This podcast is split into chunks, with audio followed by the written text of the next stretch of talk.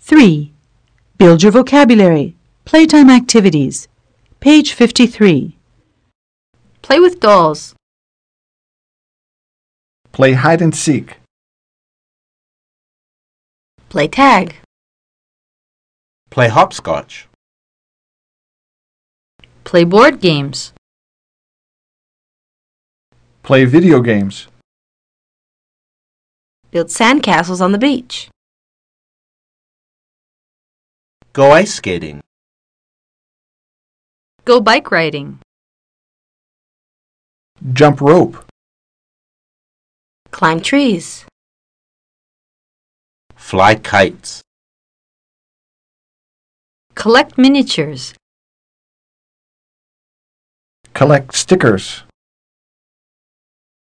Collect trading cards.